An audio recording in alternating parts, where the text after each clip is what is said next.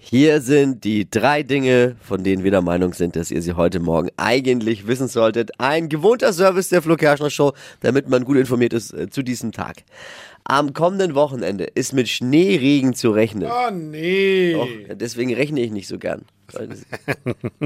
Aber warum jetzt Schnee und Schneeregen? Warum wird es wieder kalt? Es war so schön jetzt die letzten Tage. Voll. Es war, war Sonne und in der Sonne war es richtig schön warm und alle waren irgendwie schon gefühlt draußen, die Spielplätze waren voll und, und jetzt wieder. Ich so. habe gedacht, wir sind durch. Ja, habe ich auch gedacht. Wir sind durch. ist auch so ein Satz, den man über. Ich glaube, wir sind durch.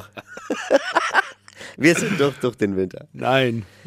Ab morgen, Freunde, kann man online für den deutschen Vertreter beim ESC, beim Eurovision Song Contest abstimmen. Oh, Ich mache da nicht mit.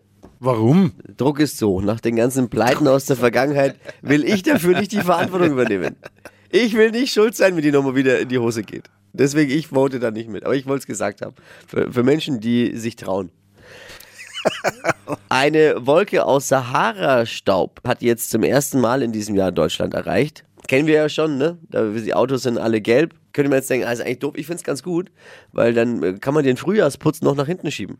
Lohnt sich jetzt eh nicht. Wolke aus Sahara-Staub bei uns wieder. Wahnsinn. Das waren sie, die drei Dinge, von denen wir der Meinung sind, dass ihr sie heute Morgen eigentlich wissen solltet. Ein Service der Flo Kerschner Show. Ready für einen Donnerstag? Oh, Tippi? yes. Yes, dann los.